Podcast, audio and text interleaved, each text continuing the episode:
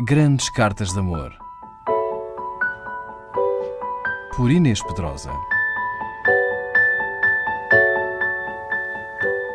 Com a voz vertiginosa de Mariana Alcoforado começa este programa.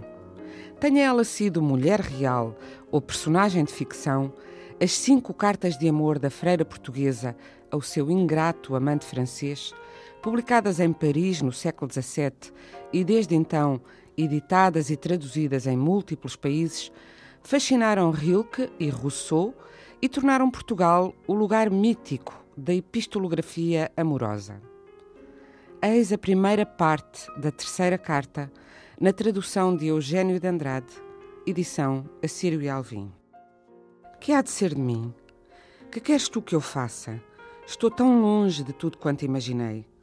Esperava que me escrevesses toda a parte por onde passasses e que as tuas cartas fossem longas. Que alimentasse a minha paixão com a esperança de voltar a ver-te.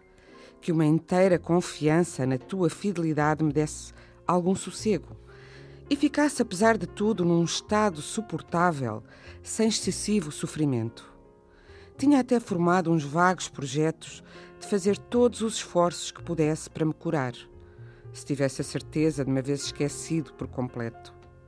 A tua ausência, alguns impulsos de devoção, o receio de arruinar inteiramente o que me resta de saúde com tanta vigília e tanta aflição, as poucas possibilidades do teu regresso, a frieza dos teus sentimentos e da tua despedida, a tua partida justificada com falsos pretextos e tantas outras razões, tão boas como inúteis, prometiam ser-me ajuda suficiente se viesse a precisar dela.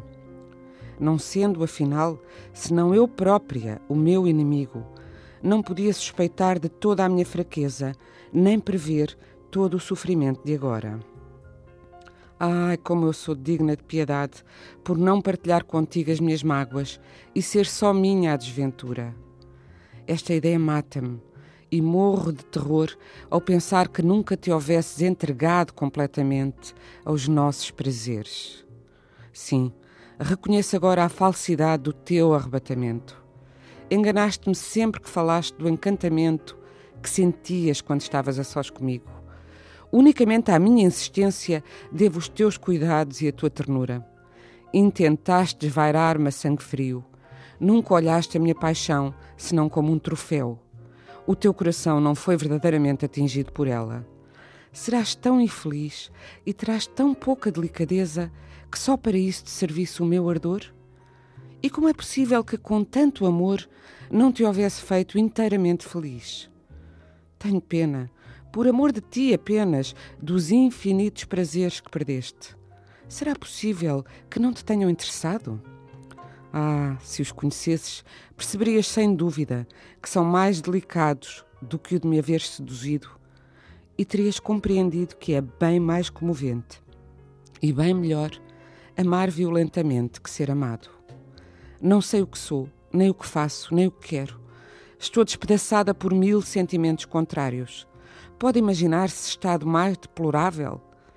Amo-te de tal maneira que nem ouso sequer desejar que venhas a ser perturbado por igual arrebatamento. Matar-me-ia, ou se o não fizesse, morreria desesperada se viesse a ter a certeza que nunca mais tinhas descanso, que tu te era odioso e a tua vida não era mais que perturbação, desespero e pranto. Se não consigo já suportar o meu próprio mal, como poderia ainda com o teu? A que sou mil vezes mais sensível. Contudo, não me resolvo a desejar que não penses em mim. E confesso ter ciúmes terríveis de tudo o que em França te dá gosto e alegria e impressiona o teu coração. Grandes Cartas de Amor. Por Inês Pedrosa.